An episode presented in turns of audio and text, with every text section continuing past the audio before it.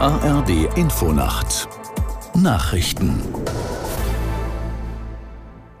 um 1 Uhr mit Gabriela Kühne. Bundeslandwirtschaftsminister Özdemir hat die Bauern vor gewalttätigem Protest gegen Regierungsbeschlüsse gewarnt. Im ZDF sagte Özdemir, es sei der Punkt erreicht, an dem alle nachdenken müssten, welche Mittel sie wählen.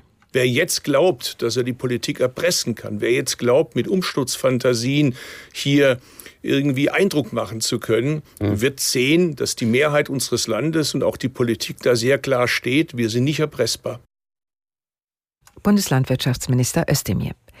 Nach dem Brand in einer Klinik im niedersächsischen Uelzen ist die Zahl der Toten auf fünf gestiegen. Zudem gibt es mehrere Verletzte. Die Ursache für das Feuer ist weiterhin unklar. Der Brand war vorgestern Abend im dritten Stock des Krankenhauses ausgebrochen. Mehrere Stationen des Klinikums sind vorerst nicht nutzbar. Nach Angaben des niedersächsischen Gesundheitsministeriums wurden etwa 50 Patienten in andere Kliniken verlegt, unter anderem in Hamburg, Hannover, Lüneburg und Schwerin.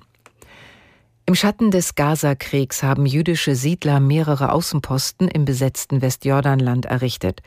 Das sei eine beispiellose Zahl, berichtet die israelische Menschenrechtsorganisation Peace Now aus der Nachrichtenredaktion Torben Müller. Laut Peace Now stellten die Siedler seit Ausbruch des Krieges neun nicht genehmigte Außenposten auf. Das sei die größte Zahl von Siedlungen, die seit dem Beginn der Errichtung von solchen Posten in den 90er Jahren innerhalb dreier Monate gebaut wurden. Die meisten davon bestehen nur aus ein paar Zelten und einer israelischen Flagge, wie es im Bericht heißt. Doch viele derartige Installationen hätten sich in der Vergangenheit mit der Zeit zu dauerhafteren Siedlungen entwickelt, oft mit stillschweigender Unterstützung der Regierung in Jerusalem. Die drei Monate des Krieges im Gazastreifen würden von Siedlern ausgenutzt, die am Boden Fakten schaffen wollten, stellt Peace Now fest. Der aus der Fernsehserie Alarm für Cobra 11 bekannte Schauspieler Christian Oliver ist bei einem Flugzeugabsturz in der Karibik ums Leben gekommen. Wie die Polizei von St. Vinzenz mitteilte, stürzte die einmotorische Maschine kurz nach dem Start ins Meer. Auch die beiden Töchter des Schauspielers und der Pilot starben. Oliver spielte in gut 60 Kino- und Fernsehfilmen mit. Das waren die Nachrichten. Das Wetter in Deutschland. Im Norden und Nordosten sowie in den Alpen Schnee, im Süden Regen. Tiefstwerte plus 6 bis minus 2 Grad.